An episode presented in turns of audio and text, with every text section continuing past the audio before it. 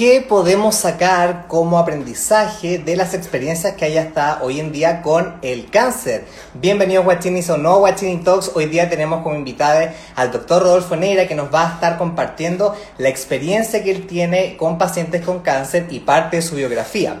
Bienvenidos a un nuevo Guachini Talks. Soy el doctor Nico Soto y eh, recuerden que para todas las personas que sintonicen esta información, guarden y comparten este video porque más de alguna de estas informaciones les puede cambiar la vida. Recuerden que todo el contenido expuesto es con fines de educación y entretenimiento y si resuenan con alguna terapia, fármaco o medicina expuesta, busquen guía con alguno de sus profesionales de la salud que les genere confianza. Además, si tienen cualquier duda o consulta, mándenla aquí al sticker de preguntas y si no vieron este video, comenten sus dudas aquí. Así que voy a invitar a ver dónde está el doc para comenzar. ¿Cómo están guachinis? Bienvenidos. Si el doc está por ahí, mándame ahí el sticker para comenzar. Recuerden que toda esta semana hemos estado hablando sobre cáncer, distintas formas de trabajarlo, tanto desde el punto de vista convencional como no convencional. Así que vamos a ver qué nos puede contar el doctor Rodolfo Neira sobre su experiencia abarcando este tipo de enfermedad y qué es lo que dice la ciencia hoy en día con esto. A ver, ¿cómo están guachinis? Cuéntenme de dónde se están conectando, en qué andan, sus dudas y preguntas al sticker de preguntas. Doc Rodo, ¿estás por ahí? Ah, aquí está.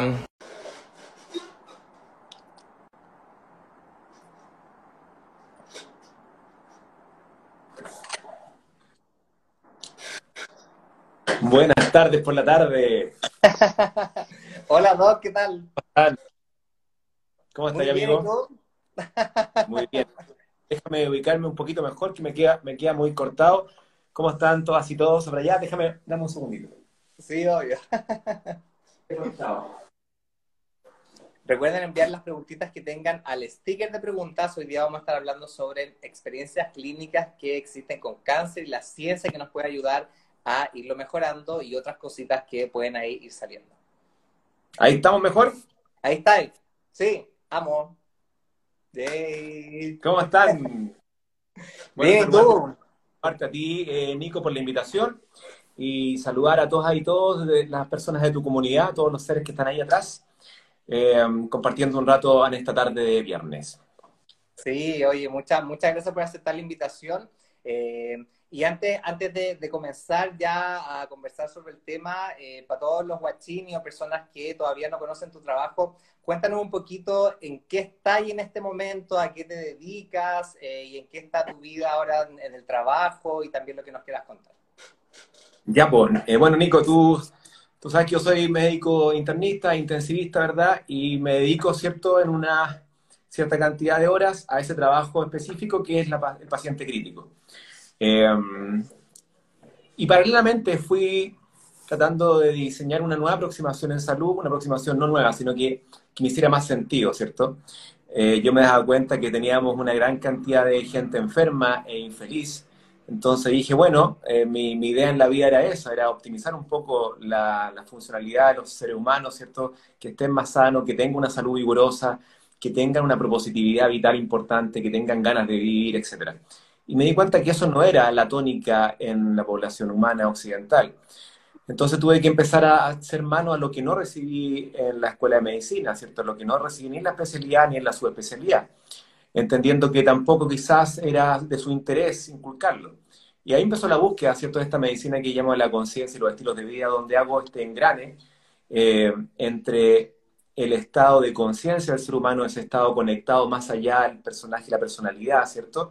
Ese estado de la comunión o la eh, de, de, presencia de la bondad del universo, por así llamarlo de alguna forma, ¿verdad? Que tú eres parte experimental de aquello, tú estás experimentando conciencia a través de este plano físico, y que en, esa, en ese plano, por supuesto, que existe la posibilidad en forma discontinua de impactar en la salud humana cuando habitas en ello. Entonces, ¿qué, qué vinculé? Vinculé los estilos de vida, ¿cierto? Que promocionan la medicina los estilos de vida, que es muy interesante, ¿verdad? Entendiendo que algo que no se nos enseñó a nosotros en la escuela, y que hoy día tiene un auge, ¿cierto? Y un, y un levantamiento muy potente desde el punto de vista de muchos médicos jóvenes que están levantando esa información para hacernos cargo de los estilos de vida, entendiendo que las enfermedades que llamábamos crónicas no transmisibles, hoy se pueden llamar enfermedades transmisibles por los estilos de vida y lo crónico es bastante relativo. Así que se abre un mundo completamente diferente. Eh, esta es una aproximación, ¿cierto? Una aproximación que tiene que ver cuando te conectas contigo, como tu frecuencia de vibración que improntas en tus cambios va generando finalmente que esos cambios tengan un tremendo efecto en el cotidiano, en el día a día. Y muchas veces ocurre también que en forma completamente paralela te autocuras de aquellas cosas que pensabas que eran intratables o incurables. Oye, Doc, y mm, teniendo como esa línea que tú nos contabas, em, aquí en los Watching Talks y en estas entrevistas tratamos también de eh, indagar un poco más en qué llevó al entrevistado, a la persona que está detrás de, esta cámara, a, a como informarse y a estudiar estos temas, porque claro, eh, tú estudiaste medicina convencional, después te especializaste, pero pareciese ser que hubo algo en tu vida que te llevó a, como hacer un clic y decir, chuta, ¿qué pasa acá? ¿Dónde estoy yo parado? Entonces, cuéntanos un poco si hubo algo en tu vida que, no sé, alguna enfermedad, algún proceso que te, que te llevó a, como a tomar este camino y después a enfocarte en esta medicina que tú le llamas de la conciencia. Sí, en, efecto, Nico, era, era un momento donde pensé que tenía todo y no tenía nada. Eso como en resumen, donde uno piensa que, que has logrado eh, hacer todo el checklist social que pensabas que era lo correcto, y en algún momento te llega, te viene ese vacío existencial, ese vacío profundo, esa insatisfacción o infelicidad, eh, que te hace rendirte finalmente y aceptar la situación que estás viviendo y, y emprendes una búsqueda y en esa búsqueda más que encontrar lo que empieza a ocurrir son sincronías. Te empiezan a llegar libros, te empiezan a llegar personas, grandes maestras vestidos, maestros vestidos de personas, de relaciones, de lo que sea, y empiezas a vivir una vida sincrónica, la cual no tiene por qué ser eh, solamente bienestar, sincronías de dolor, sincronías de bienestar, sincronías de etcétera, y todas esas sincronías empiezan a enseñarte una tras otra, pero ya entendiendo que lo que está ocurriendo, cada sincronía que va ocurriendo en mi vida, tiene un profundo sentido de ser. Entonces ocurre lo que se llama la aceptación de cada una de esas vivencias y empezamos a entender que el poder que nosotros teníamos había sido completamente velado. Y, habíamos, y nos habían dicho que nosotros éramos seres acá, que había que trabajar harto, estudiar mucho, ¿cierto? Sacar una carrera y esforzarse, eh, que el trabajo dignifica. Y bueno, todo ese constructo desde la carencia nos lleva a tener vidas muy carentes también, carentes principalmente en la, sensación profunda de satisfacción. Así que cuando se toca ese fondo, uno empieza a hacer cambio, empieza a buscar inicialmente, vas dando palos de ciego, ¿verdad? Eh, hasta que de repente empiezas a encontrar aquello que te pulsa. Y como que lo que siempre me pulsaba a mí era la salud humana y la felicidad humana, para allá fui ingresando todos los, eh, los cartuchos, los fui metiendo ahí generando entonces eh, bastante conocimiento, ¿cierto? Tuve mucho, me gané primero, hice, generé un estado de tiempo, donde gestioné mi tiempo para no estar ocupado. Entonces pasé a trabajar todos los días, a trabajar dos días a la semana y luego a trabajar un día a la semana. Con eso bajé harto mi ingreso, pero ¿qué empezó a ocurrir, Nico? Empezó a ocurrir que todo ese tiempo que tenía libre lo dediqué al cuestionamiento reflexivo, lo dediqué a estar conmigo, a conocerme finalmente quién era yo detrás de la personalidad, a indagar a aquel ser que no estaba pasándolo bien y que, que tenía ganas de aportar, ¿cierto? Entonces ahí se mezcló lo que hoy llamo el destino con la misión, donde acepté cada cosa que me sucedió, ¿cierto? Destino, que me viene a enseñar, y empecé también a entender que tengo una misión y que mi misión tiene que ver con el movimiento de tierra a través de la comunicación de nuevos formatos de paradigma de, formatos de vida, que nos lleven a conectar con aquel ser que está más allá de la personalidad. Eh, y eso entonces, eh, aceptando el destino y encaminándome con la misión, empieza a aparecer este propósito como carretera, ¿verdad? Que la empiezo a recorrer eh, indagando en todo lo que es la ciencia de lo hermético, ¿cierto? Siempre a mí fui un buscador de lo, esotérico, de lo místico, de lo gnóstico, y ahí hago el match entre la ciencia eh, del siglo pasado, ¿verdad? Todos los grandes autores de físicos teóricos, ¿verdad? Del, 1950, y ahora entendiendo que hay un tremendo match con todas aquellas eh, visiones espirituales de la vida más allá de las religiones, aquello que se escondía en el centro de la nuez, ¿verdad? En el gnosticismo de los cristianos, en el misticismo de los cristianos, en el Vedanta del, del hinduismo, en el Zen del budismo, en el sufismo, en la cábala, se escondía una sabiduría que tenía que ver con algo fundamental, que era el desarrollo personal, el autodesarrollo. Y ahí me metí y ahí entré entonces que tiene que ver esto con la salud. Y tiene todo que ver, porque una vez que tú ingresas a tu estado del ser eh, y, lo, y lo conquistas, ¿verdad? Empiezas a ver que cada cosa que habías decidido antiguamente era un constructo social que tú no tuviste ni siquiera elección de, opción de elegir, sino que repetiste, copiaste, imitaste el patrón. Y ahí entonces empieza un cuestionamiento donde viene la disonancia cognitiva, aquello que antes me hacía sentido, hoy no resueno cero con eso. Pero claro, ahí te pone en, en una noche compleja, ¿verdad? Donde tienes que tomar decisiones. Y las decisiones finalmente son decisiones que generan dolor en ti y en el entorno, entendiendo que ese dolor guiado por la intuición del corazón es un dolor que tienes que transitar. Y ahí entonces empecé a entender que todo esto malo, bueno, negro, blanco, todo es un dualismo de la mente y que cada cosa que sucede está perfecta en sí misma, y que tiene corazón.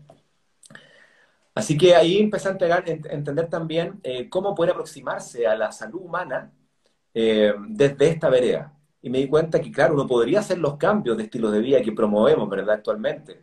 Pero, ¿qué motiva ese cambio, Nico? ¿Cuál es la energía que subyace al cambio? Nos vamos a mantener la mayoría de las veces en que la energía que motiva los cambios sigue siendo el miedo, sigue siendo la incertidumbre, siguen siendo las mismas eh, eh, formatos emocionales gatillados por un pensamiento doctrinado, ¿verdad?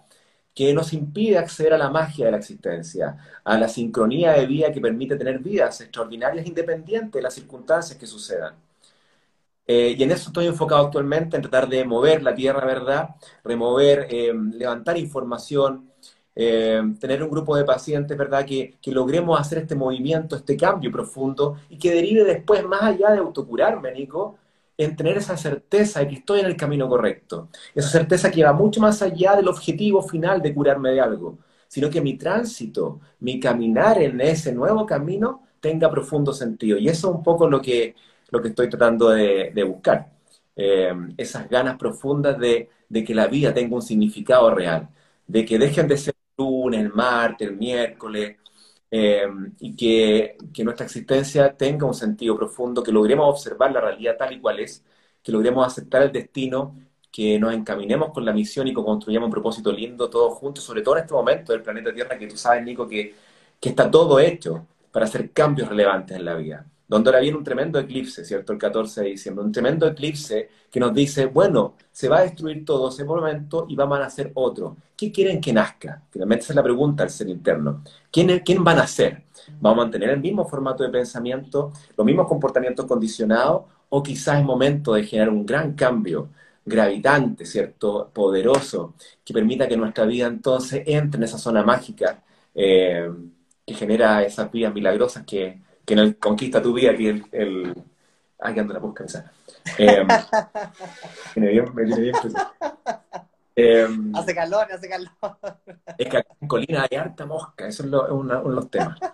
Así que bueno, eso un poco, Nico, es, estoy en eso, estoy tratando de ver diferentes formatos, diferentes caminos de, de expansión, de, de, movimiento, de cuestionar. En el fondo quiero llevarlos al cuestionamiento, aquello que no se nos enseñó a nosotros, que es cuestionar reflexivamente la realidad tal y cual es, no antojadizamente, no porque sí, sino porque vemos algo que no nos resuena, ¿cierto? Y cuando vemos algo que no nos resuena, uno dice, bueno, entonces cuestionémoslo, veamos qué hay en la mesa, y tú te has dado cuenta, cada vez que nos metemos a la evidencia médica, por ejemplo, en cáncer vemos que lo que hacemos es la punta del iceberg de todo lo que debiésemos hacer. Entonces, eso es un poco, tratar de, de volver a conectar al, ser humano con el conocimiento intuitivo, con esa inteligencia profunda, nuestra, perenne, que habita en nosotros como un todo y que la hemos olvidado y que el juego un poco de la vida, creo yo, se trata en encontrarla para dirigir el camino.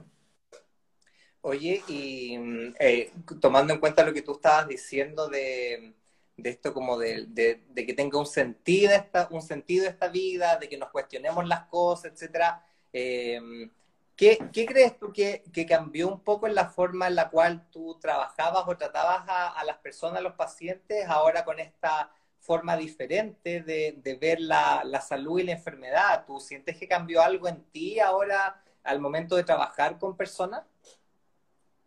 Claro, es, es un antes después. Pues antiguamente el formato tradicional nosotros éramos la visión vertical, ¿verdad? Donde estaba el médico, estaban los pacientes que pacientemente esperaban la, opinión del médico. Eh, recuerdo muy bien cuando tratábamos de llegar a diagnósticos y los diagnósticos, oh, la mosca está, está, me está agarrando para el deseo, vamos a tener que...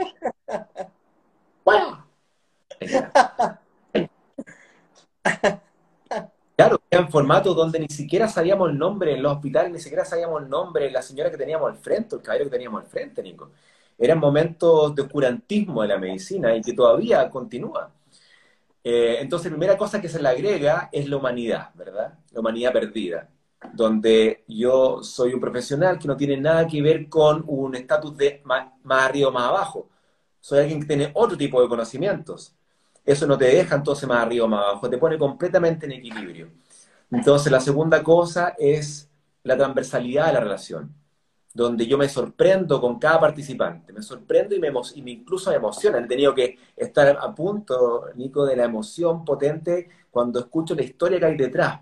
En el fondo es una, una resonancia empática muy bonita que empieza a ocurrir cuando ya no hay un eslabón arriba, sino que estás completamente en paralelo y te das cuenta que empiezas a observar el dolor del otro y empiezas a sentirlo y, juntos entonces integran una nueva maquinaria, una nueva una nueva, un nuevo estado del ser, donde tú y yo ya estamos juntos y yo te voy a acompañar.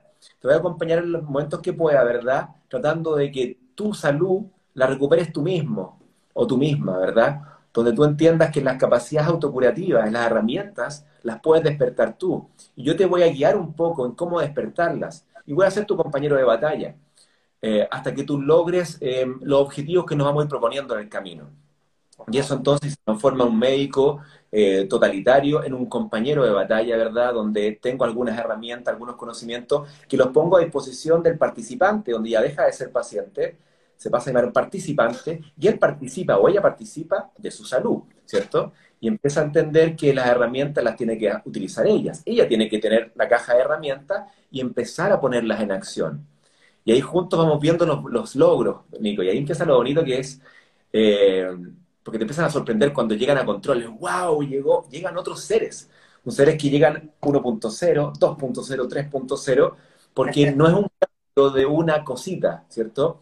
Son cambios radicales que tienen que ver con el proceso de vivencia, con la realidad que voy a crear y la realidad que voy a vivir. Entonces, por supuesto que son eh, radicalmente notorios las manifestaciones físicas de aquellos cambios. Así que es un poco eso, la transversalidad, eh, la cuota de humanidad, eh, el crear, el siempre sorprenderte de los casos, te das cuenta que existe la heurística del caso único. Cada caso es completamente diferente al otro. Y hay que hacer un, traje a la medida después desde una base, ¿verdad? Creas una base y sobre esa base empiezas a trabajar en un traje a la medida y una sintonía más fina. Eh, entonces te sientes desafiado constantemente. Es, bien bonito.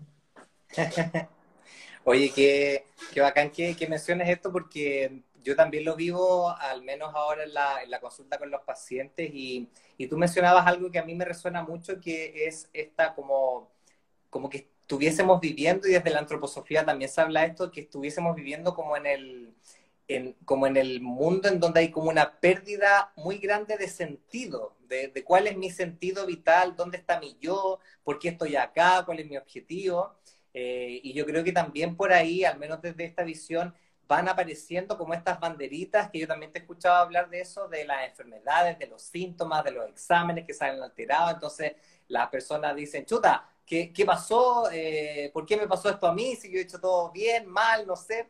Entonces, eh, cuéntanos un poquito también ahora, que, que, es el, el, el, enfoque de, también de esta entrevista, ¿qué dice la ciencia actualmente sobre el cáncer? Porque han aparecido bastantes cosas bien interesantes en cómo se está viendo actualmente el cáncer, cómo se puede abarcar, qué cosas hay que ponerle ojo también. Ahora sí que cuéntanos un poquito, ¿qué cachai tú que hay investigado para ayudar a las personas? Bueno, las cosas más importantes que, creo yo que hay que tener ultra claro en el enfrentamiento al cáncer Eh, lo primero es, ¿qué nos viene a decir? Yo creo que el, el mensaje es lo más importante, el trasfondo que tiene, ¿cierto? El entre líneas. Porque el titular es cáncer de colon, ¿verdad? Pero lo que está diciendo detrás es, es momento de un gran cambio. En el fondo es, una, es un tremendo maestro o maestro, como queramos llamarlo, ¿verdad? Que, que es una lectura muy importante porque te genera rápidamente para mí el primer ingrediente de la autocuración, conciencialmente hablando, que es la aceptación radical de lo que es, donde yo me hago responsable 100% de aquello yo no soy la víctima de la vida que va caminando, de repente llegan los cánceres, ¿verdad?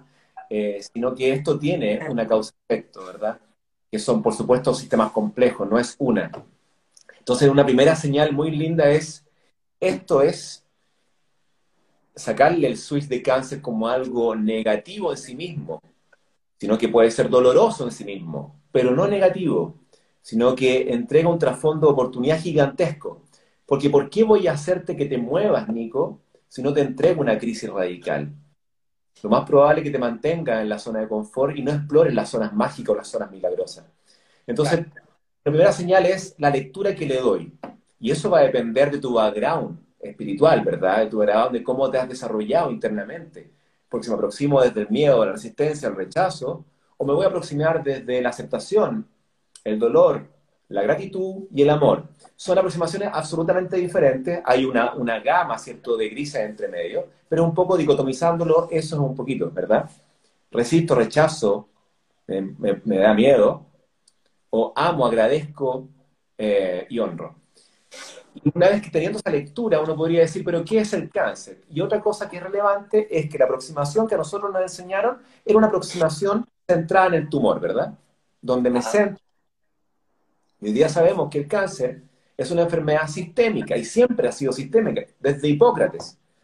Él ya decía que esto es una enfermedad sistémica que tiene que tener una aproximación holística, él mismo lo decía. Holística. Porque no es el cáncer de mama, no es el cáncer de páncreas, no es el páncreas el problema. El problema es el sistema. Y el sistema que epifenoménicamente aparece como un tumor en el páncreas o en el colon. Entonces, eso cambia completamente la aproximación terapéutica. Pues, Inmediatamente. Cuando nos dejamos de centrar en el tumor, que es la aproximación del cáncer tumorizante, ¿cierto? Centrada en el tumor, donde ¿qué hacemos? Lo quemamos con radio, lo operamos con cirugía, lo, lo envenenamos con quimioterapia, le tiramos inmunoterapia, hormonoterapia, y ahí estamos. Eso es lo que hacemos hoy en día. ¿Y qué permite eso? El cáncer, Nico, el concepto de remisión, pero que eso es muy antojadizo.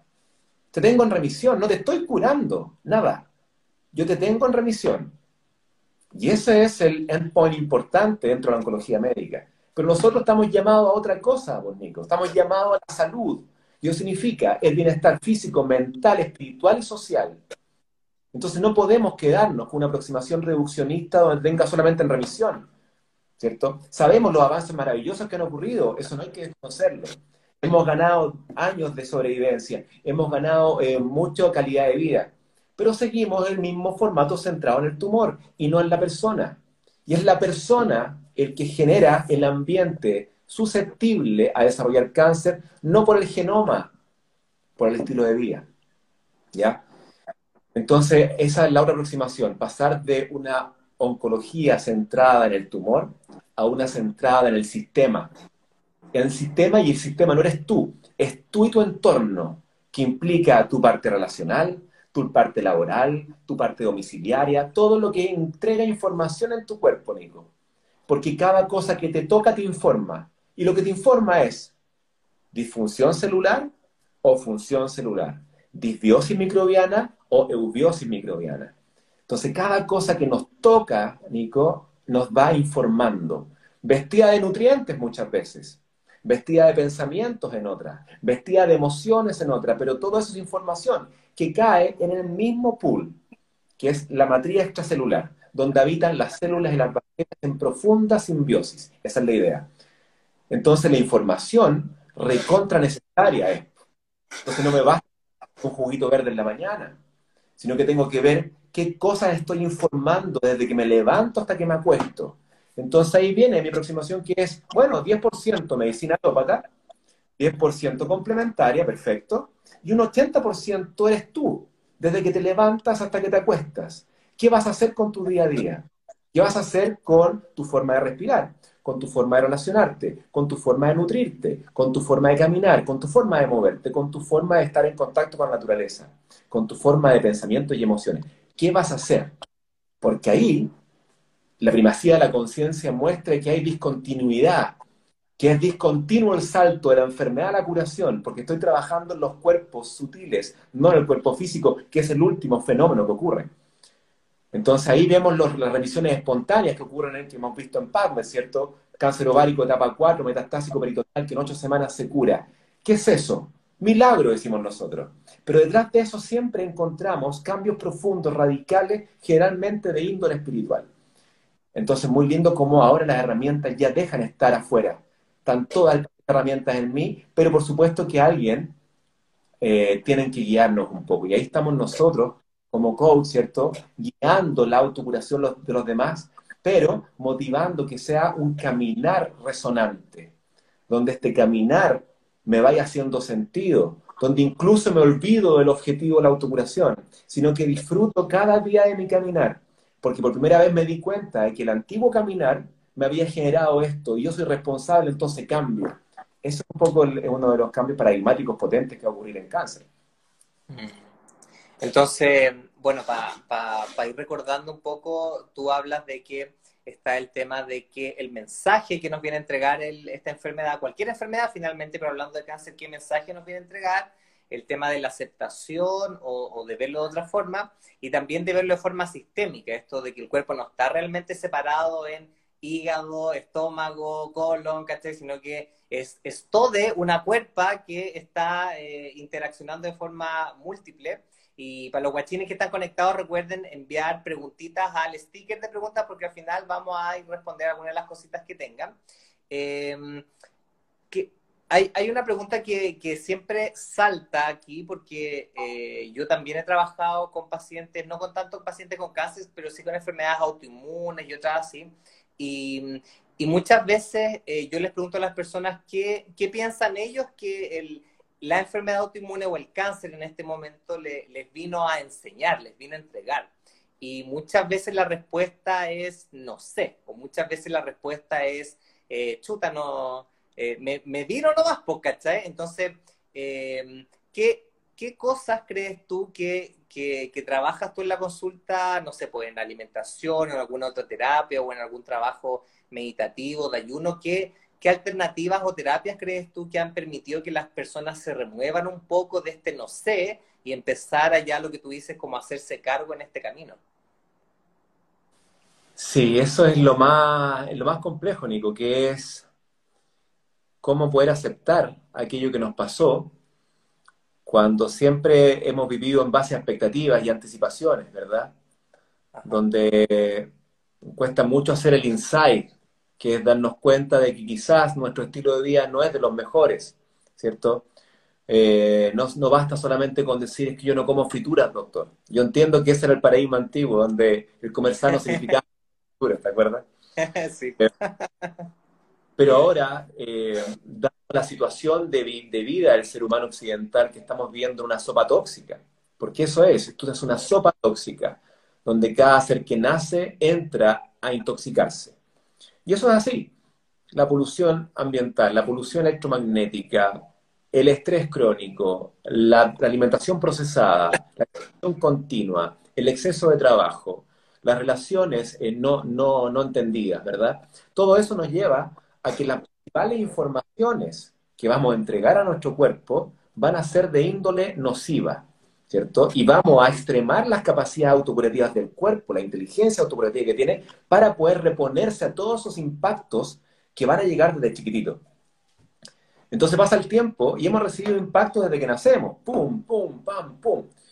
Y por supuesto que entonces esta matriz extracelular que recibe esta información impacta negativamente a nuestras células, impacta negativamente a nuestra microbiota y los centros más importantes de la inmunovigilancia empiezan a alterarse.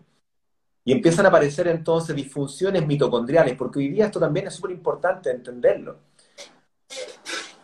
En 1925 2017, ¿cierto? Otto Warburg hizo un trabajo seminal, ¿cierto? Un trabajo de los más hermosos que mostraba la explicación del el inicio y la progresión del cáncer a través de una eh, glicólisis aeróbica acelerada inducida por una acidificación del terreno. En términos sencillos, él mostraba que el principal agente de la disfunción gatillante de cualquier proceso neoplásico o cáncer era la disfunción de la mitocondria. Fíjate eso. Pasaron 80 años hasta que a principios del 2000 empezaron los grandes oncólogos de investigación oncológica, ¿verdad?, a decir a él, porque todo ese tiempo fue la versión genética. La genética, ¿cierto?, era lo que, era lo que controlaba el cáncer, todos los protoncogenes, los oncogenes, etc. Pero no fue hasta 20 años atrás, ni con que empieza a discutirse. Y dijeron, a ver, ¿qué estaba hablando este otro por el año 27, en la, en la, década del 20? Y ese biólogo alemán lo que decía era, mira, parece ser que lo que hay antes del trastorno genético es la disfunción mitocondrial y hoy día la gran principal mainstream, ¿cierto? La corriente principal de pensamiento más outsider está pensando que efectivamente la genética alterada deriva de una alteración de la membrana eh, mitocondrial. Entonces vemos cómo la mitocondria finalmente es el elemento funcional más complejo y entretenido desde el punto de vista oncológico para ir a targear, ¿cierto? El target entonces no es la genética, el target parece ser que es la funcionalidad de la mitocondria. Y ahí entonces entramos. Y si el problema entonces, la raíz del cáncer, eh, en términos generales, es la mitocondria, nos cambian completamente las aproximaciones terapéuticas. Yo tengo que ir a restablecer el funcionamiento de aquella disfunción mitocondrial inducido por qué? Por la información que le entregué al terreno. Y ahí volvemos a lo mismo. Nutrición. Tiempo de nutrición. ¿Qué como? ¿Cuánto como? ¿A qué hora como? ¿Cómo como? Como un tremendo pilar de información y el otro pilar informativo importante es qué pienso todo el día, cuáles son las em-, emociones que emergen en movimiento de ese pensamiento que emito. Cuando emito un pensamiento, ¿qué emoción me, aparece? ¿Cómo se vincula esa emoción con, el, con otro pensamiento de similar vibración?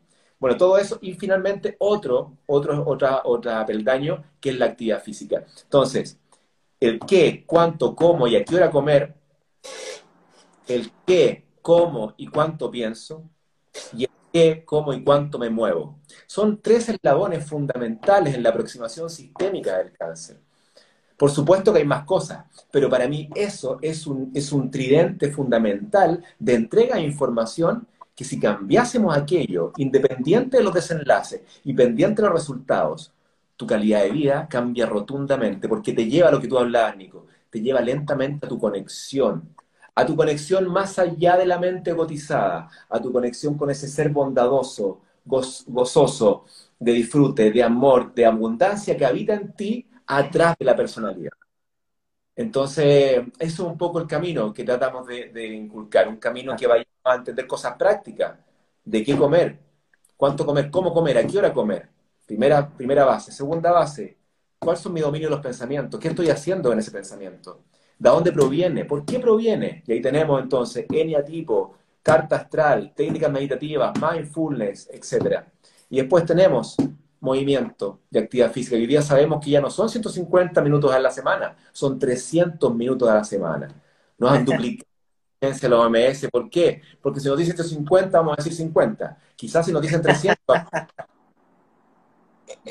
Oye, es divertido porque yo te escucho y digo, estamos para el loli, guachito, porque eh, si uno dice ya, alimentación, eh, estrés o pensamiento y actividad física, nos encontramos actualmente, y no solamente en Chile, sino que con una sociedad que se alimenta de una gran cantidad de procesados, refinados, productos de animales, una sociedad sumamente estresada, con estrés crónico, etcétera, y también una, una, una sociedad media sedentaria. Entonces, eh, por ejemplo, para... Es que, eh, Nico, es la tormenta perfecta y yo lo sé. Pero, pero, no por saber eso vamos a tener que quedarnos callados.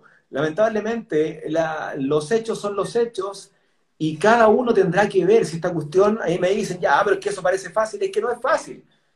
Nico, yo hasta mis 33 años comía de todo, sin ningún remordimiento de nada, comía de todos los animales que existían, para mí no existían las peras, no existían nada, con suerte la fruta de verano. El resto del año no comía ni verdura ni fruta. Y aunque mi mamá me decía, mi mamá, bueno, visionaria, ¿cierto? Eh, intuitiva, eh, me, decía que ella estaba leyendo la revista Buena Salud en esa época. Me decía, Rodi, pero come, no, son puras leceras, mamá. Imagínate, el ego académico.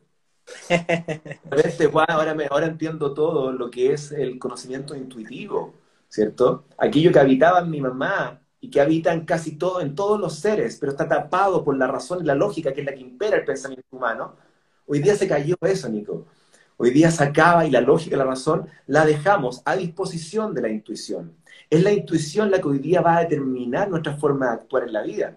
Pero para eso entonces necesitamos un poquito de información que nos haga remover los viejos patrones y que nos permita conectar con aquello que eh, yo siempre he sabido eso, Doc. Te ha pasado mil veces, a mí también. Cada vez que hacemos charla hay gente que dice, eh, los aha moments, ¿cierto? Los momentos aha. Que dicen, siempre lo sabía y nunca ha ningún artículo. Es como los pueblos más longevos, Nico. Los pueblos más longevos comen 85% carbohidratos, 10% proteína, 5% grasa. O sea, es el modelo de nutrición más idóneo para el ser humano y lo hacen en forma completamente intuitiva. No salió ningún artículo, ¿cierto? No saben de la patología del cáncer, pero a eso hoy, a que lentamente vamos a tener que empezar a cambiar esta conmovisión gobernada por el intelecto, la inteligencia, ¿verdad? Eh, pero, ausencia, pero ausente de sabiduría, a empezar a meter en un formato de pensamiento intuitivo en la cual habite las decisiones del corazón. Las viejas corazonadas, ¿te acuerdas, Nico? Que nos decían, la corazonada, ah, son puras leceras, le decíamos. No, la corazonada hoy día entonces va a ser uno de los elementos fundamentales en la decisión del ser humano. Y vamos a dejar el intelecto, ¿verdad? Duro, la razón pura, para la praxis, para el trabajo duro. Pero las decisiones de vida van a tener que empezar a ser intuitivas. Entonces aquellos que resuenen con estos tres ejes, cambiar radicalmente la nutrición, cambiar radicalmente un trabajo, es porque esto del pensamiento de emoción requiere un trabajo interior ¿cierto? Lo que antiguamente, yo me acuerdo, pasaba por Providencia también, y veía los libros de autoayuda tirados en las veredas, y me reía de eso, mira, las tonteras. 20 años. Y hoy día no hay cosa más, más relevante para mí, creo yo, que cada persona empiece su camino de autodesarrollo. Porque autodesarrollando podemos entender de que aquella, aquella cosa que yo pensaba que tenía mal en mí, no es que esté nada malo en mí, es algo que tuve necesidad de tener y crear en mi infancia para poder sobrevivir a un ambiente hostil, que son las heridas eh, primigenias. Entonces, eh, yo entiendo que muchas veces dicen, ah, pero es que esto es muy difícil, es como utópico, y no es utópico. Utópico, ¿cierto? Eh, es pensar que no podemos lograrlo. Eh, lo he logrado yo, lo he logrado tú, lo han logrado todas las personas que en algún momento éramos completamente tradicionales, pero bastó un poquito de certeza interna y de movimiento de tierra para, generar un cambio absolutamente dramático.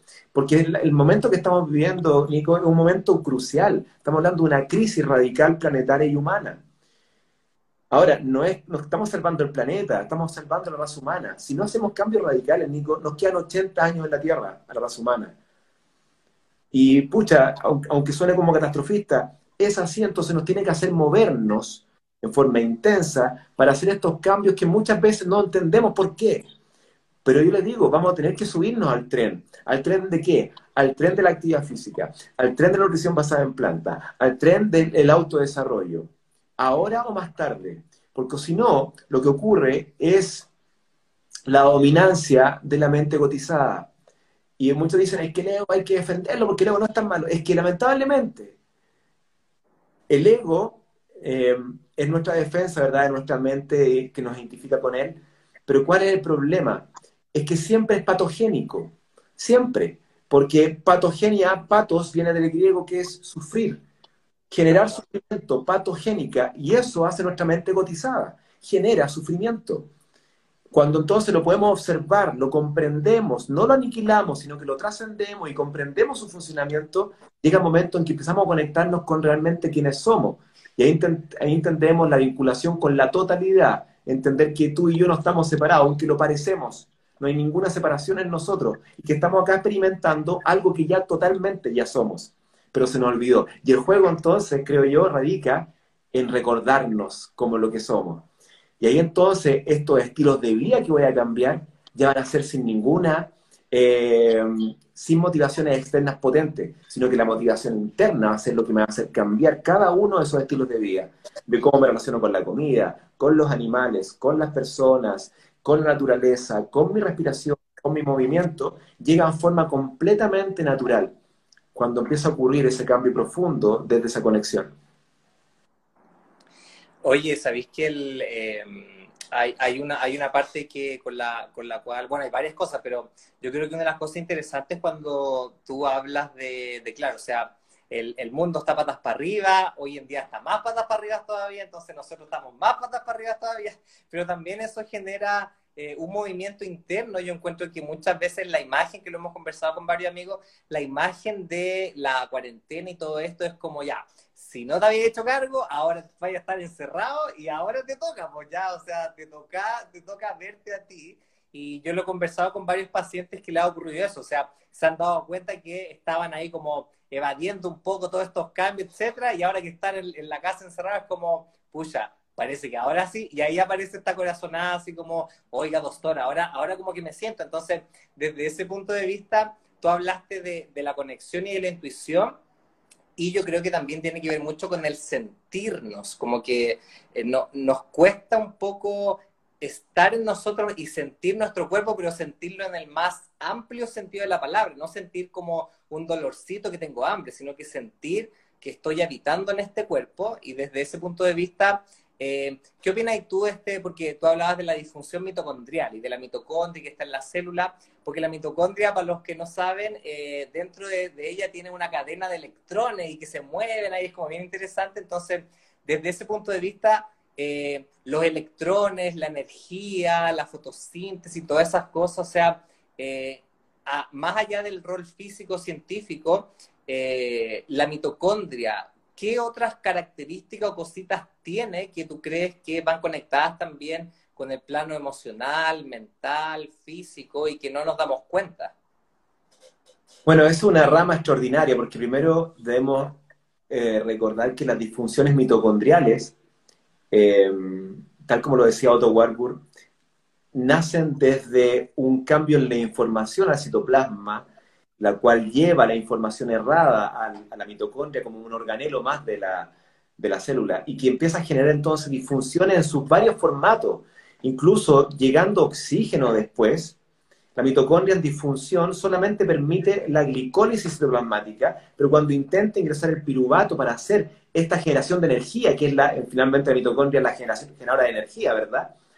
Independiente que haya oxígeno, ya el ambiente alterado por la información que le entregamos, aunque exista oxígeno para recibir a las moléculas de energía que voy a crear, no lo logra hacer independiente de la gran cantidad de oxígeno que existe y lo que hace entonces es generar una glicólisis acelerada con formación de lactato, acidificación celular y generando eso la alteración de la inmunidad local, la generación de, alteraciones de apoptosis y muerte celular y todo lo que lleva a la propagación de un cáncer. Entonces el foco es mitocondrial. Pero vinculándolo con lo que tú dices, hoy día sabemos que las células emiten luz, Nico. Entonces cuando hablaban antiguamente o, actualmente hablamos de que somos luz, ¿verdad? Y eso que suena medio pachamánico, medio chamánico, incluso eh, charangolila o eh, pasado. Em, es una verdad en sí mismo. Hoy eh, existen varias cantidades de artículos que pueden las personas que están ahí interesadas buscarlo en PubMed, que se llama la misión de Ultra Weak Photon Emissions, en fondo, emisiones fotónicas ultra débiles. Em, estas UP, ¿cierto? Cuando uno analiza lo que es, inicialmente tratado de investigar que estas emisiones de luz celulares podían ser reacciones enzimáticas, ¿verdad? Como la la quimio o la eh, fotoluminiscencia de algunas algas o algunas, algunas plantas. Y no, es una emisión fotónica pura de características lacéricas, es decir, con inteligencia en forma de coherencia lumínica, que informa una célula a otra célula, en forma lacérica. Entonces, estas pequeñas, ultra débiles fotones, emisión de fotones, se ha visto que cuando se exponen, por ejemplo, a terapias de mindfulness o de apreciación, se observa que la coherencia empieza a ocurrir en, forma más acentuada que cuando estoy con un formato de activación de otro tipo de ondas cerebrales. Entonces, cuando meto con ondas de orden cerebral alfa, por supuesto que la emisión fotónica tiene características de la inteligencia. Es como si estuviesen con un código binario informando una a otra. Se paran los pelos porque es extraordinario la ciencia que va a empezar a ocurrir hoy en día. Y vamos a entender por fin que aquello que separamos desde el discurso de Darwin, o sea, de, Newton, ¿verdad? Que era, que era, por supuesto, yo lo entendía. Le dijo, ya, ustedes los religiosos quédense a cargo de lo que no vemos. Y nosotros los científicos nos hacemos cargo de lo que vemos. Esa separación generó un tremendo conflicto hoy día que tenemos, que la ciencia solamente se dedica a ver los fenómenos observables. Sin embargo, existen muchos grupos, Nico, y te hablo un poco de este grupo que, está, que son principalmente físicos teóricos, pero retirados, ¿cierto? Que están metidos analizando tanto la biología del agua como un ente informador y eh, la emisión de estos fotones lacéricos que emiten cada una de las células y que tiene relación al funcionamiento de la célula a través de la energía que le entrega nuestros pensamientos y emociones. Y es lógico, si cuando uno piensa en la morfogénesis, por ejemplo, ¿por qué tengo un dedo gordo acá, el pulgar? ¿Quién le dijo a esa célula, quién le dijo a esa célula que fuera dedo gordo?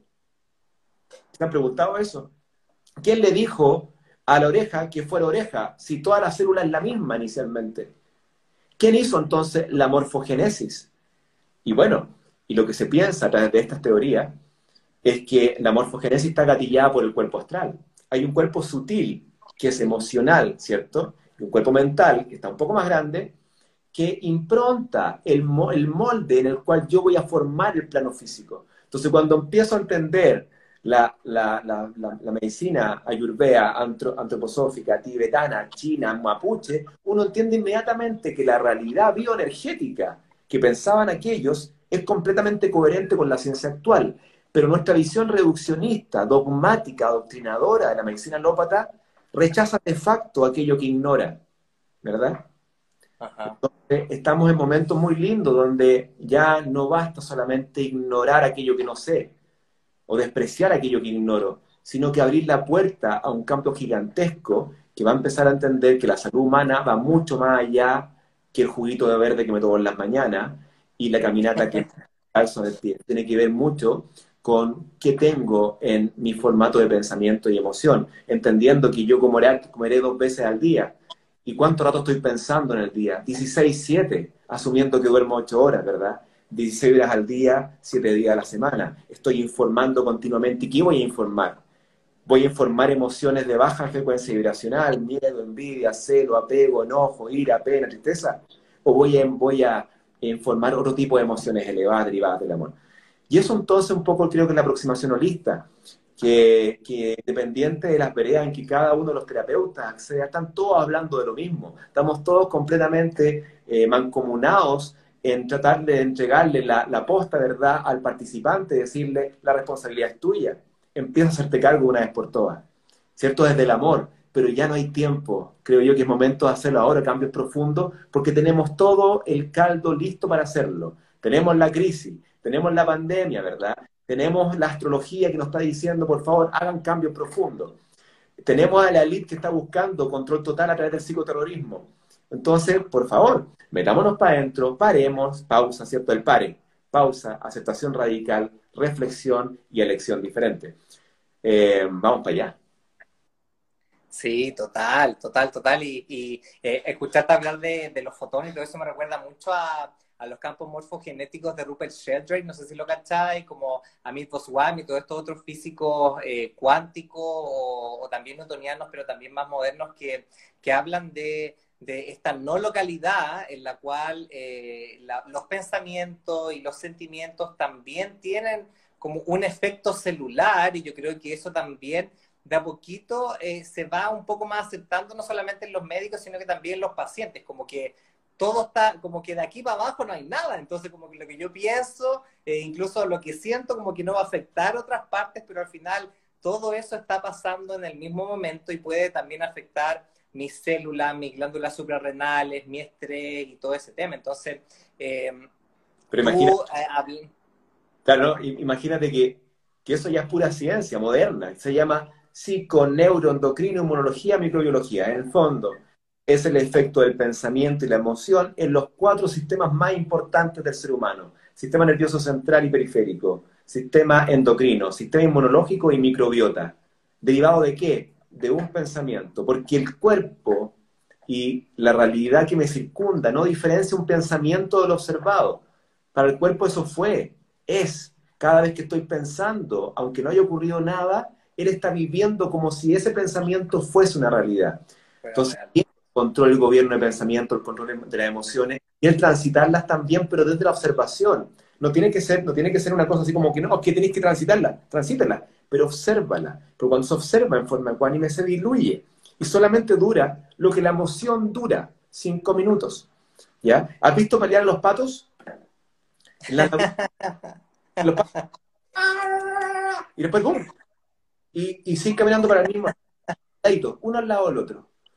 Es como, se acabó la emoción, no quedo con los segundos dardos, no quedo pensando, mira lo que va a hacer, mira este mira lo que pasó acá. No, ¡pum! Explotaron, perfecto, se encontraron, hicieron su, su descarga, se sacudieron las emociones y siguen tranquilamente en el lago. Eso es complejo en el ser humano porque tenemos una red de rumiación, ¿verdad? De mismos pensamientos, mismas emociones, mismos comportamientos, completamente engranados. Y un poco eso es lo que he querido hacer con el Conquista Tu Vida, donde en forma completamente eh, entre líneas lo que estoy buscando es acoplar patrones antiguos que han tenido dominado el comportamiento de esas personas, incorporando nuevos patrones. Eh, y eso entonces, cuando tú tienes gobernado una de las partes más importantes de tu pensamiento de emoción, ¿verdad? Puedes efectivamente elegir mucho mejor, porque dejas de estar en el formato de emoción reactiva, sino que empiezas a vincularte en las redes neurales de la corteza prefrontal donde puedes elegir en forma consciente. Y no solamente elegir en forma consciente, sino que también mantener las elecciones en el tiempo. Oye, Doc, y, hablando un poco con, lo que, que, tiene que ver con el tema, eh, ¿Tú has tenido alguna experiencia con algún paciente sobre cáncer y que ha cambiado su vida o que ha hecho alguna reflexión importante o alguna curación espontánea? Cuéntanos un poco si has tenido alguna experiencia interesante con alguien con cáncer. Sí, he tenido varias experiencias lindas.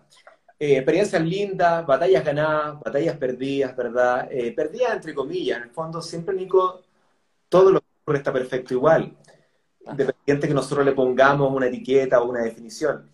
Eh, pero sí he tenido experiencias lindas de seres maravillosos que han cambiado su vida radicalmente, Nico.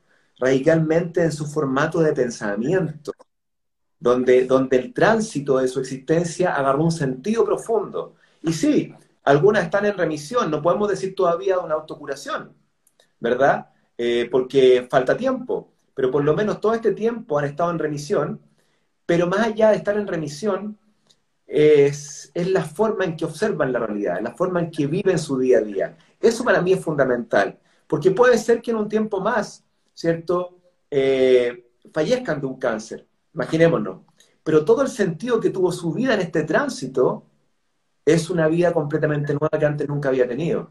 Y eso es un poco el mensaje finalmente, creo yo, cualquier patología, que independiente que busque la autocuración, yo prefiero que el, tránsito que vas a caminar te haga un profundo sentido y sea lo que te lleva a que tu día a día tenga esta sustancialidad que muchas veces nos falta. Y que como consecuencia, quizás te autocuras, pero que sea la consecuencia de tu caminar.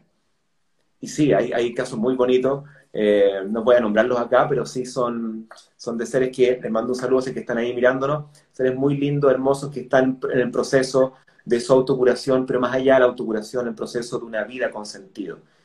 Eh, y eso es una de las cosas que, nosotros como, como, como terapia, ¿cierto? como coaching, como médico, tenemos también, estamos comandados a buscar la salud. Y la salud no es solamente la liberación de enfermedad, es el bienestar físico, mental, espiritual y social. Y eso entonces es lo que nos comanda nuestro eh, funcionar día a día. En diferentes formatos debemos ir a buscar aquello y creo que tenemos las herramientas como para poder hacerlo. una, de, cáncer y todo eso, todo este tiempo que has estado analizando eso? ¿Cómo, cómo? ¿Cuál es tu visión del cáncer actual y, para dónde vamos con eso? Bueno, el, eh, como yo he tratado de, explicarlo, también he, explicado con videitos y con lives y con cositas eh, la visión convencional, no convencional, el tema de que el cáncer realmente es un proceso sistémico, que no es de un órgano y que hay muchas formas de abarcarlo. O sea, eh, está la alimentación, está la actividad física, pero también hay otras cosas más. Y desde el gato, y, desde... y, y desde ese punto de vista, eh, sin duda alguna, que a las personas le hace sentido porque, claro, o sea, aparece el tema de que, chuta, parece que he estado viviendo con miedo, con culpa toda la vida, o no me he hecho cargo, o todavía tengo esta relación tóxica, o todavía sigo en este trabajo que no me hace sentido. Entonces, por ahí aparece también el tema del posponerse, de colocar límites, y ahí de a poquito van apareciendo estos temas que son internos, emocionales, son abstractos, pero que se manifiestan en el cuerpo físico, y que desde esa visión, el, yo, que eh, puede ser llamado la esencia, el espíritu, no está muy acá en este cuerpo y no puede hacerse cargo de este tumor, ¿cachai? Entonces, también toda esta, todas estas formas de, abarcar el cáncer es como, que vuelva este yo, que vuelva esta persona a su vida y que finalmente a poquito em, empieza a colocar los límites al tumor, empieza a colocarle los límites a la metástasis, porque al final eh, todo lo, concreto, lo biológico, también tiene una resonancia más subjetiva, más abstracta. Entonces, yo también te quería preguntar, antes de liberar aquí las preguntas de las personas, eh, ¿qué es para ti? Porque en, los Watching Talks tratamos de aunar la ciencia con la espiritualidad, pero ¿qué es para ti la espiritualidad en este momento? Porque es muy importante quizá. Sí, en efecto es como lo que... A ver, la espiritualidad es un, es un estado de la conciencia humana. Todos somos espirituales por naturaleza, pero que estamos viviendo un experimento humano, ¿cierto? Estamos viviendo la fractalización del universo en forma de experiencia de ser humano en este caso. Todo ya ocurrió, entonces lo que ahora la espiritualidad es el regreso a casa, es encontrarte con aquel ser que está unido al todo, el cual contiene el todo, ¿cierto? La escritura lo dicen, Dios hizo al hombre a imagen y semejanza de él, ¿verdad? Pero ¿qué ocurre? Que muchas veces las religiones hicieron a Dios a imagen y semejanza del hombre. Entonces, Pero finalmente es el estado del ser humano en el cual habita en comunión con el todo, donde te integras, donde ves la vida en holismo, donde tú ya no eres un otro, eres yo. Yo no digo que este es mi índice, ese es el índice. Entonces ya no es mí, ya no hay una separación. Y es un poco el estado que está más allá de la mente gotista y que se puede lograr a través de prácticas cotidianas en la cual estemos ingresando a un patrón neural que tenemos un cerebro no integrado, empecemos a integrar este cerebro a través de práctica y luego eso denota en una mente regulada. Y la mente regulada, por supuesto, ya no es saltona, reactiva, ¿cierto? Sino que logra ir un poco más allá, no solamente a la comunicación con un otro, sino que a la comprensión del otro. Y ahí entonces vamos a entender que este es un juego, la vida, de espejos y proyecciones. Y aquello que yo estoy observando, ¿cierto? Mi crecimiento depende absolutamente de mi desarrollo interno, pero de lo que observo en el otro constantemente. Y eso entonces, cuando uno llega a ese momento, te das cuenta que no hay nada que enjuiciar, hay todo que aceptar. Mm. Oye, eh, muy bacán, muy bonito el tema de, darse cuenta a poco esta proyección, este espejo que finalmente son las personas de uno, porque, porque pucha que cuesta, pero se puede guachín y ya no está todo perdido, ya, o sea, están vivos, ya pueden hacer muchas cosas, recuérdenlo. Eh, ya estamos llegando a la horita de live, ¿te parece responder algunas preguntas que ir? No pasa nada. No tengo problema, vamos nomás. Ya, Saludos. ok. Ya. Entonces, bueno, saludo a todos los guachines que están ahí eh, conectados. Eh, a ver, estoy viendo aquí algunas de las preguntitas que, cuenten, que están preguntando las personas. Eh, em, mira, una, la Nico dice, mi madre tuvo cáncer de tiroides y yo tengo hipotiroidismo. ¿Qué alternativas recomiendas? Yo creo que, ¿qué cositas? Yo creo que va un poco en la línea, pero si eh, tienes algo que decir con respecto al cáncer de tiroides o algo que tú quieras aportar. No, principalmente guiarnos al, al hipotiroidismo. Yo creo que, bueno, tú lo has tocado varias veces, yo creo, pero creo que es fundamental entender de que no podemos seguir quedándonos con, eh, con que el hipotiroidismo de Hashimoto, tiroiditis de Hashimoto, ¿cierto? Es una, es una cosa que está ahí, que le está tocando a muchas personas, porque ha aumentado en 20 años un 6% de prevalencia, un 22% en las mujeres, sobre todo en Chile. Entonces, por supuesto que nos tiene que hacer removernos, es decir, no basta solamente con dar sustitución. Tenemos que tratar de ir a buscar el fondo, y el fondo actualmente parece ser que toda esta actividad autoinmune contra el tiroides va relacionado con nuestro eje intestinal. Así que ahí tenemos una de las grandes herramientas que podemos echar en curso, cambiando, haciendo cambio de estilo de vida, entendiendo que lo que come principalmente nuestras bacterias intestinales son pensamientos y emociones y lo que le metemos a la guatita. Ajá. Y, aquí preguntan también algo relacionado a Paula. ¿Es bueno dejar de consumir azúcar de manera drástica? Eh, el azúcar hay que entender que el azúcar, así como azúcar blanca, jamás la biología humana la ha requerido. El cuerpo no requiere ese formato de azúcar refinada. Sí sabemos que cada azúcar que proviene de la naturaleza, ¿cierto? De los dátiles, de las frutas, de los higos, de la ciruela, de, estas frutas de, que vienen ahora en, en, verano, que son extraordinarias, son frutas extraordinarias, ¿verdad? O sea, son elementos fundamentales en el ser humano, pero ¿cuál es el problema? Que muchas veces, al estar modificadas cierta cantidad de fructosa en las mismas. Y nosotros, por otro lado, tener estilos de vida sedentarios, vamos quedando con un superávit calórico. Y ese superávit calórico, por supuesto, que puede generar la tendencia a un hígado graso, que es la precuela, ¿cierto?, a la resistencia a la insulina. Entonces, ojo ahí, las, frutas y verduras, por supuesto que son extraordinarias, pero también tenemos que empezar a movernos un poco más como si fuésemos los mismos nómadas del trópico hace millones de años atrás. Oye, y yo creo que esta pregunta que hacen eh, tiene que ver mucho con el tema de... Ay, se me perdió, aquí está. El tema de el, ayuno. Javo pregunta, ¿es sano comer tres veces al día o no, Fre? Bueno, es uno de los temas más apasionantes que más amo, ¿verdad? Que el tema del ayuno. ¿Por qué lo amo tanto?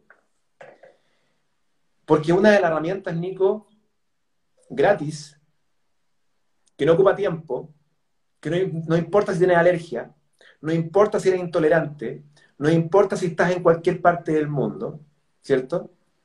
Y que significa dejar de comer durante todo el día. Fíjate qué sencillo. Y los efectos que tiene la biología humana son asombrosos.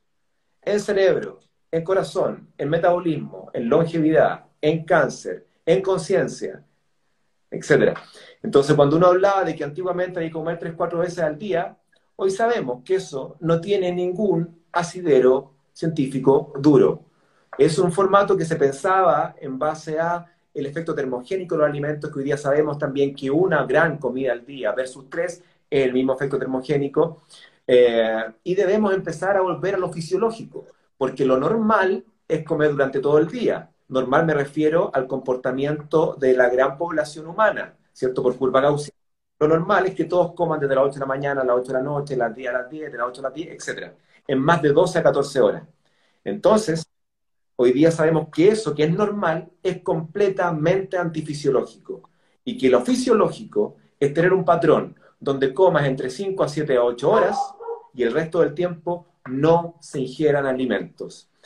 Y eso, que es un cambio drástico del patrón conductual alimenticio, los beneficios que tiene son realmente asombrosos. Mañana creo que voy a subir yo en mi página una masterclass de ayuno que voy a hacer para toda la población eh, que quiera instruirse un poco más al respecto, porque creo que es tan relevante. Son tantos los beneficios que pueden entregar, y para que saquemos todos los mitos, ¿verdad? Y, dibujemos un formato asible para eh, nosotros y que, podamos mantener en el tiempo, no como una vez a la semana, sino como un patrón de conducta alimentaria. Claro. Oye, y, el, eh, de, puro, de puro sapo nomás, ¿hay estudios que hablen sobre eh, el ayuno y esto que tú hablabas de la disfunción mitocondrial, el cáncer? Porque yo he leído algunos, pero ¿tenía alguna más información sobre el ayuno y el cáncer? Hay muchísimo, y sobre todo con los sustratos del beta-hidroxibutirato. En el fondo no han hecho tanto ayuno, han hecho más dietas ketogénicas, que finalmente es pan hoy día, hambre para mañana, donde yo simulo un ayuno, pero como no quiero pasar hambre, ¿cierto? Prefiero darte grasa para simular un ayuno. Bueno, el beta-hidroxibutirato, el beta-HB, ¿cierto? El beta-hidroxibutirato, esta, esta cetona, ¿cierto? Que aparece cuando estoy ayunando, y estoy generando estas ketosis nutricionales, estos momentos de ketosis diaria, genera un beneficio extraordinario en la biogénesis mitocondrial. No solamente al salir de la alteración mitocondrial, sino que en la fusión y fisión de la mitocondria, sino que en el acople de la mitocondria con el sistema reticulomático liso y rugoso, entrando en un nuevo romance mitocondrial, mejorando las funciones, alejando la chance de metástasis, y actualmente hay en curso varios estudios de ayuno y dietas cetogénicas en cáncer, glioblastoma, cáncer de mama, cáncer de colon, células de cáncer de mama, tanto in vitro como en vivo. Y créanme que está muy, muy interesante porque ya la plausibilidad biológica es muy extensa. Así que si pensamos nosotros en restablecer nuestra maquinaria mitocondrial, tenemos que pensar en tres cosas. Plantas, fibra y ayuno por el lado de la nutrición. Y tenemos que pensar en amor, cooperación, coherencia. Y tenemos que pensar en movimiento y descanso. Ahí son las herramientas, decir rápidamente, los ingredientes de una recuperación de la biogénesis mitocondrial y la función eh, mitocondrial. Buena, bacán. Y yo creo que dejar en claro que cuando uno habla de cetonas o ketosis, no le no estamos diciendo dieta cetogénica, pónganse a comer grasa animal y proteína animal, sino que es todo lo contrario, ¿cachai? Lo que tú hablabas. Plantas, fibra, agua y también el tema de disminuir la cantidad de alimentos que estoy comiendo porque también eso ayuda a darle un descanso digestivo e inflamatorio a la cuerpa. ¿ya? Así que ahí para que los guachinis lo tengan eh, ahí claro. Em, había una pregunta interesante que hablaba sobre... a ver, espera, me la estoy buscando. Eh, ¿Qué piensa, eh, Catherine pregunta, ¿qué piensas de la quimioterapia y terapias hormonales como el tamoxifeno? ¿Serán necesarias, no serán necesarias? Claro, y hay que entrar ahí a discutir eh, cada cáncer, el tipo de cáncer, si está bien indicado. Tamoxifeno, por supuesto, tiene su indicación actualmente en cáncer eh, que son con receptores de estrógeno. no hay que demonizar la medicina tradicional hay que entender que una medicina que ha intentado hacer las cosas desde la mirada de la enfermedad, desde esa eh, vitrina, entonces, por supuesto que esa aproximación va a ser mucho más farmacológica. Entonces, como les digo, 10% de medicina alópata, por supuesto que nos va a ayudar, ¿cierto? Todo lo que nos tenga que decir la medicina moderna alópata, ¿verdad? ¿Qué nos cuenta la medicina complementaria? Ayurveda, antroposófica, tibetana, energética, vibracional, etcétera, milenarias. ¿Qué nos cuenta? Bueno, optemos por lo que nos resuena a nosotros. Pero quiero ser enfático, el 80% lo haces desde que te levantas hasta que te duermes, en tus decisiones del día a día. Ahí tú estás informando. Más allá de la terapia que haces el día lunes, la terapia que haces el día martes, el miércoles, el jueves o el viernes. A mí me interesa qué está habitando tus pensamientos, qué estás realizando en tu día a día, cómo te estás conectando con los demás, cómo te estás eh, desarrollando, cultivando el tiempo interior, cómo estás alimentándote, qué estás comiendo, cuánto estás comiendo, a qué hora comes. Esas son las preguntas interesantes y eso, 100, eso 80% nosotros. Y dejamos entonces el 10% que le responde a la lópata y el 10% que le corresponde a lo complementario. Sí, total. Oye, salvo al guatón vegano que está por ahí presente. Eh, Saludillos. La Yeya pregunta, ¿las carnes rojas son dañinas? ¿Son las causas del cáncer? No, eso, eso es pensar en forma muy reduccionista, pero ojo que está ahí en, el camino correcto. El ser humano no requiere nada animal para ser sano, vigoroso y longevo. Esa es la primera cosa.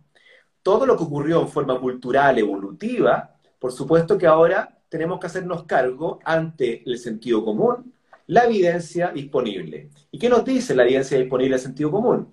Que no hay nada en la carne que nos haga bien, ojo, que no pueda ser ah, eh, accedido desde el mundo de las plantas. Pero no solamente eso, sino que tanto carnes rojas como carnes procesadas inducen cambios internos en varios niveles, no por la forma de producción tóxica de la ganadería intensiva, sino por los elementos propios de la carne roja. Estamos hablando ácido oxálico humano, fierro hemínico, nitro, grupos nitrosoles, eh, la generación de trimetilamina, eh, la producción de, eh, sustancias derivadas del nitroso. bueno, se me pueden ir otras más. y esos no son, bueno, y por supuesto la proteína animal. Y esos no son productos de la ganadería intensiva, de la forma de trabajo tóxico contra la población animal, entendiendo que ahí está el holocausto, donde momento a momento, por ejemplo ahora, eh, se han matado más de 300 de cabezas de ganado por segundo. Por segundo, ni el mundo. Llevamos 300, 600, 900, 1200, 1500. De algo que el ser humano no requiere, y no solamente no lo requiere, lo daña. Hay una vinculación muy fuerte entre carne roja y cáncer de colon. Ha aumentado un 300% el cáncer de colon en los últimos años. ¿Qué ha ocurrido entonces? Que tenemos una expansión de las enfermedades derivadas de nuestros estilos de vida que no son acordes a la fisiología humana. ¿Pero por qué? ¿Somos nosotros culpables? No. Lamentablemente estamos en una sopa que nos induce comportamientos iterativos, repetitivos, sin reflexión alguna. Entonces, este momento 2020 era el momento del cuestionamiento reflexivo de todas aquellas cosas que hice y que ya no resuenan en mí, permitiendo entonces la posibilidad de generar cambios radicales en mi vida y que voy a observar después en la realidad que voy a emitir externamente. Que por ahí creo yo que va. Oye, gracias por hablar el tema de, lo, del, tema del consumo de, animales, pero también lo que genera en el medio ambiente y lo que genera finalmente al, ser humano y al, mundo. De hecho, esta pregunta también va por ahí. Lupo pregunta, ¿qué opinas sobre la dieta carnívora y los beneficios de consumir hígado? ¿Será necesaria esta cuestión? Bueno, ahí esto es muy importante porque acá a las 695 personas que están hoy día los Nico, hagamos lo siguiente. Que se pongan la mano en el centro del pecho y digan, al día de hoy, comer una dieta carnívora les hace sentido, no requiero explicar ninguna teoría bioquímica, biológica, patogénica que hay detrás de eso, que es una locura. Pero si nosotros lográsemos conectar con la inteligencia intuitiva, sabemos inmediatamente que eso es una aberración por todos en todos los ámbitos. Entonces, ¿por qué lo estamos? ¿Por qué algunos lo hacen? Porque no han conectado con su conocimiento intuitivo, porque están viviendo en la lógica de la razón, donde yo estoy completamente desconectado de todo. Y quiero que me den algo innovador, entretenido y más encima sabroso. Así que no se requieren respuestas. Es cuando ustedes les digan a cada uno de ustedes, eh, se van a ir a colocar la vacuna de microRNA de COVID-19, hagan lo siguiente, aléjense del miedo por unos cinco minutos, pónganse la mano en el corazón y sientan la energía que emite la inteligencia intuitiva y la respuesta va a salir solita. Que le hagan caso o no, eso ya depende de nuestro entrenamiento, ¿verdad? Pero toda respuesta está ahí, en la pausa reflexiva, cuando conectamos con el corazón. Oye, gracias por, por este, mm, como conectarse con uno, porque de hecho cuando, si uno ve a un niño y le coloca, no sé, pues yo he visto este ejemplo varias veces, le colocáis un perrito, una gallina, un conejo, lo que sea, y al lado le colocáis una fruta, no sé, una sandía, lo más probable es que el cabro chico no vaya ahí a matar a la gallina y al perro y al, y al, conejo, sino que se va a poner a jugar con ellos y se va a zampar ahí la frutilla, la sandía. Entonces, como bien interesante conectarnos también con la intuición alimentaria más allá de, de, todo el tema de, de, la ciencia y estas modas que aparecen. Y por ahí pregunta el M. Salazar, ¿dónde puedo ver la Masterclass, Masterclass yo creo que se refiere al ayuno? Métanse mañana a mi página, yo creo que mañana va a estar arriba, eh, rodolfoneira.com, y ahí voy a, voy a subir la, la Master para que se inscriban, aquellos que quieran, y nos vemos el 10 de enero que lo voy a hacer en, online en vivo. Así que Oye, la última preguntita. Claudia dice, ¿qué puedo leer o comenzar a estudiar de este tema? Eh, yo creo que se refiere a la espiritualidad, a la conciencia, conectarse con uno. ¿Qué, qué, qué uno puede leer en, todo este, todos estos libros que hay? Oye, sí. Eh, bueno, yo creo que podrían, ya, ya cuando algo te resuena y estás buscando un poco de bibliografía, cualquier cosa que te llegue a tus manos va a ser relevante. Pero allí recomiendo, yo creo que a mí me gusta mucho el libro de... A ver, ¿cuál les puedo eh, decir? Hay tantos. Bueno, hay tantos. Es interesante que el camino al amor propio, que tiene su cosita. Eh, tiene su cosita. Eh, pero, pero creo que, no sé, de, de la Patty May yo creo que podría ser de la cultura del ego a la cultura del alma. Es un libro hermoso. Eh, yo creo que ese podríamos partir como recomendando. Y también el mío, que el mío también porque una, es una biografía un poco de, de lo que me pasó a mí y cómo fui encontrando en este camino de insatisfacción. Yo creo que sí, por ahí va, eh, como para partir, ¿cierto? Eh, se llama El Camino al Amor Propio, Medicina de la Conciencia. Y sí, podría ser un buen inicio porque si bien es un libro cortito, de rápida lectura, puede ser interesante. Amo, bacán, bacán, bacán. Oye, Rodo, eh, ¿algún último mensaje que nos queráis entregar? ¿Alguna reflexión para ya ir cerrando este espacio que estuvo bacán? Yo amé, amé toda la información. Sí, lindo. Yo pero primero contarte que estoy muy contento. Siempre los likes contigo, Nico, son un, un, un manjar. Se lo pasamos muy bien. Es, son temas intensos. Yo, yo siento que me recontra apasionan, pero pero ya la gente me va conociendo y soy así apasionado y voy así por la vida. Eh, así que agradecer a todas las personas que, que, nos vieron y que estuvieron conectados con nosotros a esta hora. Y, yo creo que, mira, eh, con una frase me gustaría, eh, una frase que me gusta mucho, que dice que los cambios o los avances científicos ocurren cuando se responden nuevas preguntas. Sin embargo, sin embargo, el desarrollo personal ocurre tras cuestionar viejas respuestas. Yo creo que eso es un poco lo que tenemos que nosotros encomendarnos, a tratar de analizar que aquellas cosas que antes aceptábamos como dogmas o como verdades en sí mismas, hoy parece que no son tanto, y así empecemos la búsqueda intuitiva, donde nadie me diga qué hacer. Hemos llegado a un momento tan loco, ¿cierto, Nico?, donde alguien me tiene que decir qué comer. A ese nivel de desconexión estamos. A mí me gustaría entonces que esto fuese mucho más orgánico y que lentamente empezásemos a entrar a nosotros mismos, conectar con esta, esta certeza interna, este conocimiento intuitivo, eh, inteligencia perenne que tenemos todos, todas, ¿verdad? Y que permite entonces que tengas esta autonomía de tú elegir cuál es tu camino, tú elegir si te pincha o no, tú elegir qué comer o no, en base a la, a la inteligencia intuitiva. Así que eso me gustaría contarles. Ya saben, guachines, conéctense con su intuición. Amo. Están ahí metidos. Oigan, para todos los que preguntaban, yo este live va a quedar subido, yo lo voy a subir ahora para todos los que no alcanzaron a, empezar. El otro día, Nico, no hizo un live así a la rápida el, jueves, que iba a hacer uno con, con la revista Velvet, y lo borraron. ¿Se borró? Sí. Lo borraron el video y no lo pude subir. Igual me fue a pero, pero bueno, pasa. bueno, yo esperemos que no pase. Yo voy a subir el live ahora para todos los guachines que quieren compartir, enviar, comentar y vamos a estar ahí atentos a sus preguntas y respuestas. Ya, pues, Doc, muchas, muchas gracias. Muy lindo, nos vemos. Chao a todas y todos. Los vemos. Chao, guachines. Buenas noches.